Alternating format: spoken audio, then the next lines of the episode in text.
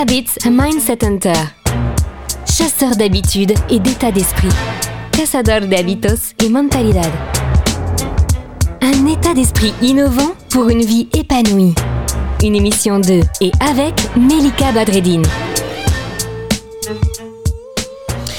Salut Comment ça va? Quelle belle communauté Quelle belle communauté de chercheurs d'habitudes, des personnes qui veulent améliorer leurs habitudes, les chasseurs d'habitudes, bienvenue Aujourd'hui on va parler de motivation, encore de motivation.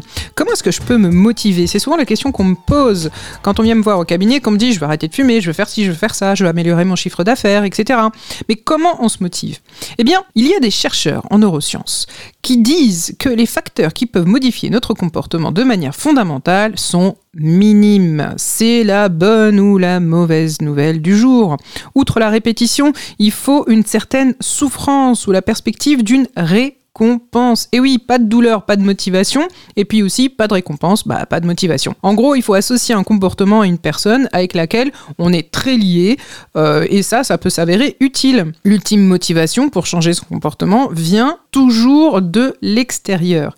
Par exemple, imaginons une maman qui souhaite que son enfant range sa chambre, qui peut lui dire une fois, deux fois, dix fois. Finalement, elle met toutes les chances de son côté en lui menaçant, par exemple, en le menaçant de lui prendre sa console vidéo. Imaginons, hein, s'il ne change pas de comportement. C'est la peur de la, punition qui va euh, stimuler efficacement. Bon, c'est pas une bonne méthode, on est d'accord, mais enfin bon, à un moment donné, euh, hein, on a que 24 heures dans la journée, et puis à un moment donné, la patience a ses limites aussi, euh, chers amis. Finalement, elle doit lui rappeler souvent, euh, elle doit lui rappeler de ramasser les chaussettes, de ranger, etc. Et euh, il doit faire de nouveaux gestes, parce que s'il le faisait déjà, on ne serait pas là en train d'en parler. Finalement, c'est la menace de punition qui va néanmoins toujours être suivie d'une récompense. Donc, puisqu'il aura rangé sa chambre, elle va le féliciter, etc., etc. On peut aussi se motiver soi-même, sans se mettre la pression. Seulement, c'est quand même assez limité, hein, puisque les perspectives de récompense doivent, et ça c'est ce que je vous recommande, vraiment d'être être vraiment plus importante que les avantages qu'on tire à ne pas utiliser cette stratégie pour, par exemple, éviter de ranger. Et cette, euh, comment dire, cette tendance, on peut la retrouver aussi au sein des entreprises qui se mettent, par exemple, à la RSE, euh, vous savez, comme pour protéger euh, les salariés, leur offrir plus de bonheur en entreprise ou polluer moins. Eh bien, on le voit quand il y a une loi qui sort pour finalement dire il faut changer vos habitudes en entreprise.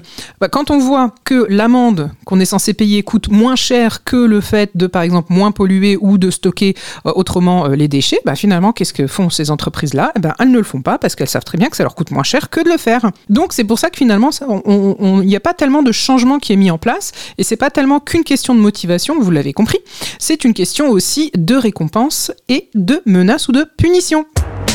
Le bon plan de Melika. Le bon plan qu'on pourrait appliquer, c'est tout simplement faire la relation, je vous le recommande, entre la motivation et la capacité. La motivation à agir, c'est inversement proportionnel à la capacité à agir. En gros, qu'est-ce que ça veut dire? Plus on est motivé pour agir et plus on a de chances de passer à l'action, même si c'est difficile de le faire. Et ce, de la même façon, plus il est facile d'agir et plus on va passer à l'action, même si la motivation est au ras des pâquerettes.